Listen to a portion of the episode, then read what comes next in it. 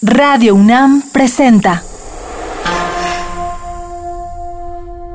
México en el aire. Reflexión, crítica, denuncia.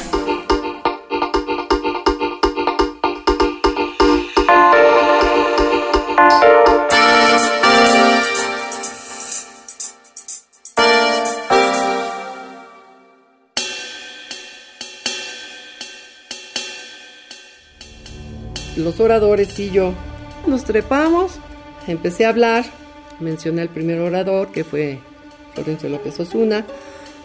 Cuando estaba mencionando al segundo orador, empezamos a oír el helicóptero y del lado izquierdo donde está la iglesia vemos caer una luz verde. Me dicen, grita que son de salva, no corran, son de salva. Y cuando se suelta la balacera, entonces todos corrimos hacia el elevador. ¿Y qué nos encontramos? A los de guante blanco con metralleta. Ahora, hijos de tal por cual para atrás. Para atrás y al suelo, sino aquí los tronos. De repente siento caliente en mi mano y todo empiezo a sentir que me va aflojando, me va aflojando la mano mi compañero este Abraham. Entonces yo dije, ya le di.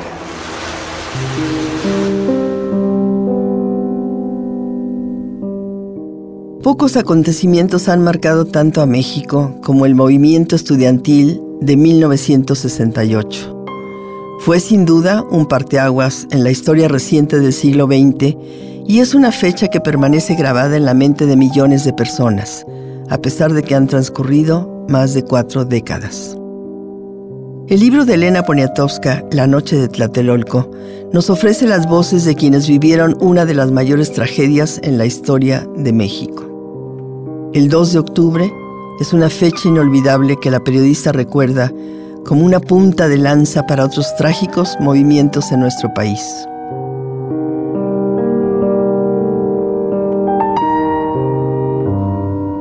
¿Qué pasa, señor? ¿Por qué está usted tan agobiado? Aquí estaba mi negocio, era el restaurante Superleche. ¿Usted es el dueño del restaurante Superleche? Señor. Sí, señor. Sí, señor. ¿A qué hora abren el restaurante? A las 7 de la mañana. ¿Quiere decir que a la hora del temblor ya estaba abierto? Ya, señor. Ya. Y en el segundo piso vivía mi madre, o vive mi madre. En el segundo piso vivía aquí mi madre y mi hermana. No sé yo. No le puedo decir nada al licenciado. Dos policías se hacen cargo del señor que era dueño de este restaurante.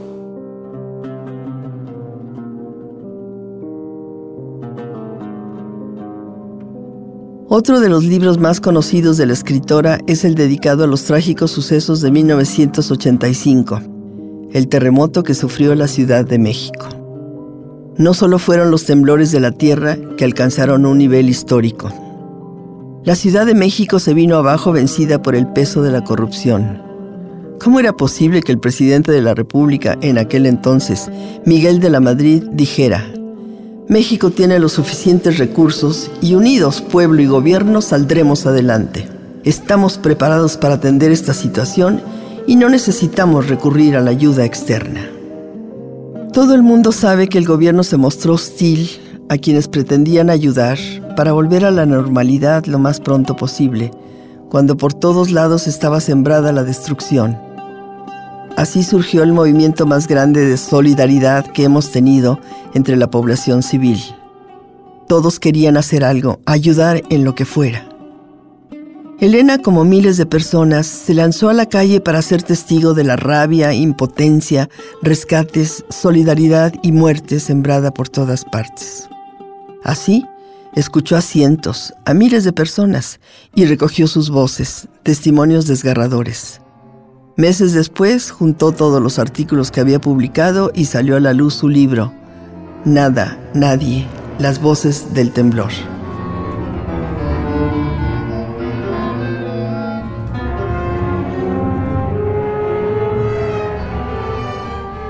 Oye Elena, pero eh, algo que tú viviste periodísticamente y personalmente muy de cerca es el 68 y el 85 también, ¿no? Entonces en el 85 se dice que surge la sociedad civil en México. ¿Tú cómo ves este de entonces ahora? ¿Qué ha pasado con los movimientos civiles de la gente común?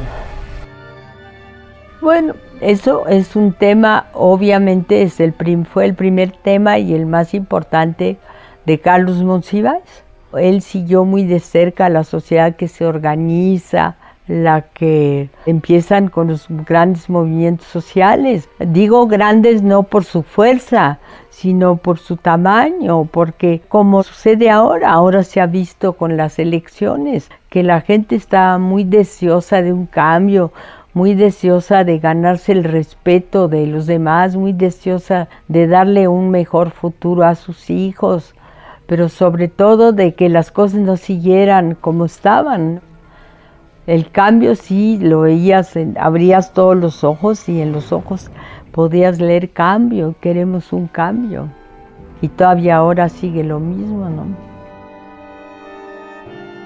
Yo creo que estás hablando sobre todo de la sociedad, de la gente común y corriente, la gente que la gente que cree en la familia, la gente que cree en los hijos, que, que todavía hay gente buena en este país.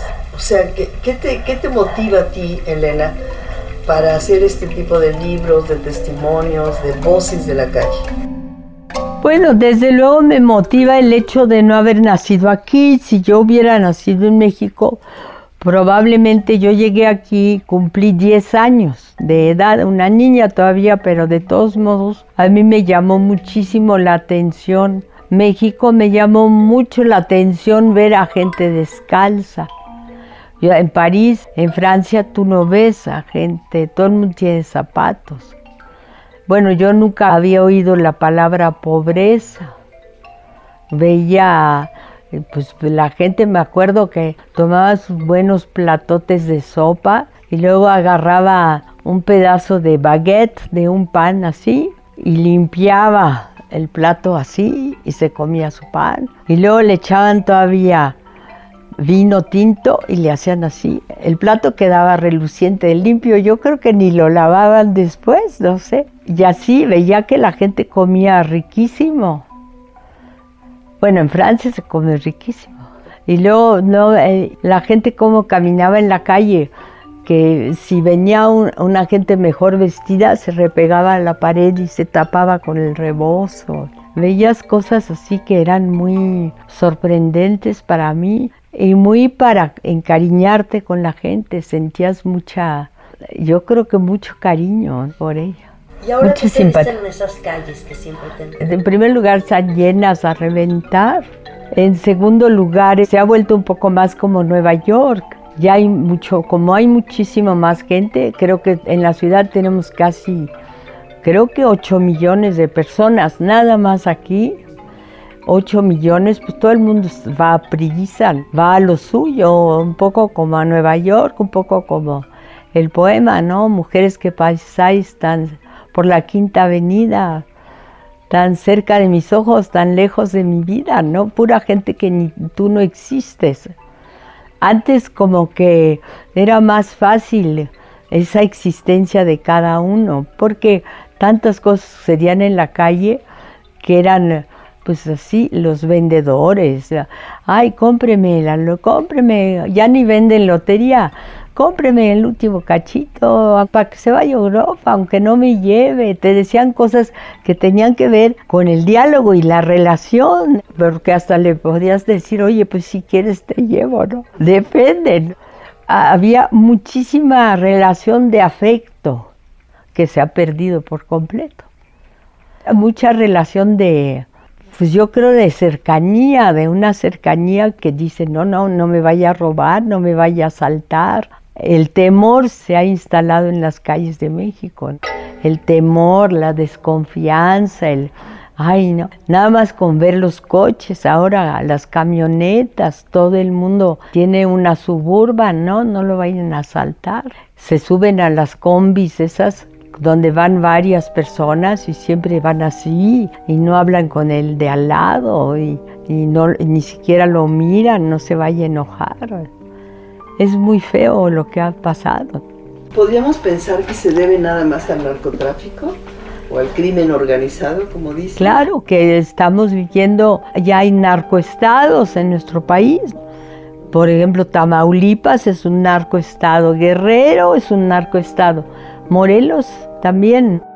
¿Qué piensas del PRD? Yo más bien tengo mucha simpatía con López Obrador. Me cae bien, me da mucho gusto que haya ganado tantas cosas. Me encanta Claudia Sheinbaum, me encanta este, Berta Luján, mucha de la gente que está con él me parece así, gente a todo dar y honesta. Oye, Ana, ¿y tú crees que esta, este sector eh, de izquierda pueda con estos narcoestados y esta situación? Pues yo creo que la situación rebasa a cualquiera, que la situación es aterradora. Fui a ver a Nestora Salgado, que es una mujer como este Mireles, que es una, pues yo no creo, yo creo que no debería estar en la cárcel Mireles, bueno, fui a verla aquí a la cárcel, que dicen que allí está la maestra, pero yo no la vi aquí en Xochimilco. Y me llamó mucho la atención, ahí estaba gente que la iba a visitar, sus hijas y todo eso. Pero me llamó la atención que ella me dice, es que le estoy escribiendo una carta a Angélica Rivera para que me saquen, ¿no? Entonces ella le estaba escribiendo a quienes son responsables de toda esta trecura, ¿no? Finalmente. Y luego, bueno, lo que ella leía me quedé horrorizada porque era Paolo Cuello y Cuauhtémoc Peña Sánchez. Y no es que yo quisiera que leyera a... No, no quiero que lea a los grandes filósofos, pero si hubiera querido que leyera por lo menos a Rosario Castellanos. Y eso te enseña a qué grado, bueno, ella se, se formó en Estados Unidos, pero te enseña hasta qué grado hay un precipicio enorme, mucho más que en otras sociedades, porque si tú piensas en, en Estados Unidos, los grupos humanos más o menos saben lo mismo, hacen lo mismo, ven los mismos programas de tele, aspiran a lo mismo, se compran más o menos la misma ropa. Tú no ves ahorita las distinciones que se ven aquí es tremendo, es un precipicio, de ver un bache entre un grupo humano y otro. Es una realidad que las televisoras han jugado un papel increíblemente fuerte. Han unificado totalmente la, la ignorancia. En este sentido, Elena, durante décadas se ha dicho que pues la salvación es la educación. Yo creo que tú tienes toda la razón. Yo creo que además todo el mundo lo piensa y el problema yo creo que estamos tan mal justamente por la educación. La educación ha fallado terriblemente, ¿no? Y yo recuerdo, por ejemplo, Manuel Peinbert, el de Manuel Peinbert, el, el de la universidad, el, el que es astrofísico y todo, que su mujer es la presidenta de toda la Sociedad Astronómica Internacional, él me dijo que él estuvo en una escuela pública y que todo lo hizo público, la escuela, la prepa, bueno, la prepa, todo, todo público, hasta que llegó a la universidad y que era buenísima, bueno, bueno, claro que él es bien inteligente, pero que era muy buena. Y ahora no se puede decir, no se sabe cómo son las escuelas.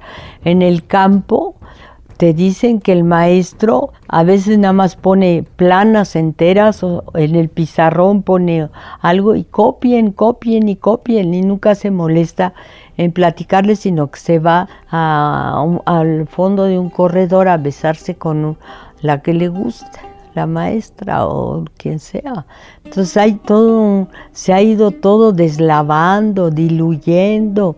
Yo tuve la suerte, yo tuve una maestra, la señor Velázquez, que pienso en ella con un enorme reconocimiento, de, de darle las gracias. Cuarto, quinto y sexto fue maestra y buenísima. Y ahora yo no sé quién pueda decir eso. Yo no sé, todo el conjunto está es de pobredumbre, de falta de respeto, de falta de ganas de aprender, horrible. Y eso que se hizo el gran esfuerzo de los libros de texto. En algún punto del camino se quebró, ¿no? Se quebró la mística Que había una mística antes, como tú dices, de los grandes maestros de la escuela pública. Sí, de ser héroe y la mística de la historia de México y todo donde que era México, la prosperidad de México, ¿no? La salvación de México. Ahora ya no se habla de eso para nada. ¿En dónde podemos poner la esperanza? Claro que lo podemos poner en los jóvenes, en la educación, en la inteligencia de muchos. Hay mucha gente de muy alto nivel, pero no la hay en la política. A toda esta gente luminosa para México que estás mencionando, ¿la sabemos reconocer? ¿La vemos? Sí, yo creo que sí, pero está en su campo. Cada quien trabaja en su campo. Mañana continuaremos con la plática que tuvimos con Elena Poniatowska. Los esperamos a la misma hora. Radio UNAM presentó México en el aire. Grabación Juan Pablo Rodríguez. Entrevista y comentarios Josefina King y Adriana Malvido. Equipo de producción Omar Telles y Jessica Trejo.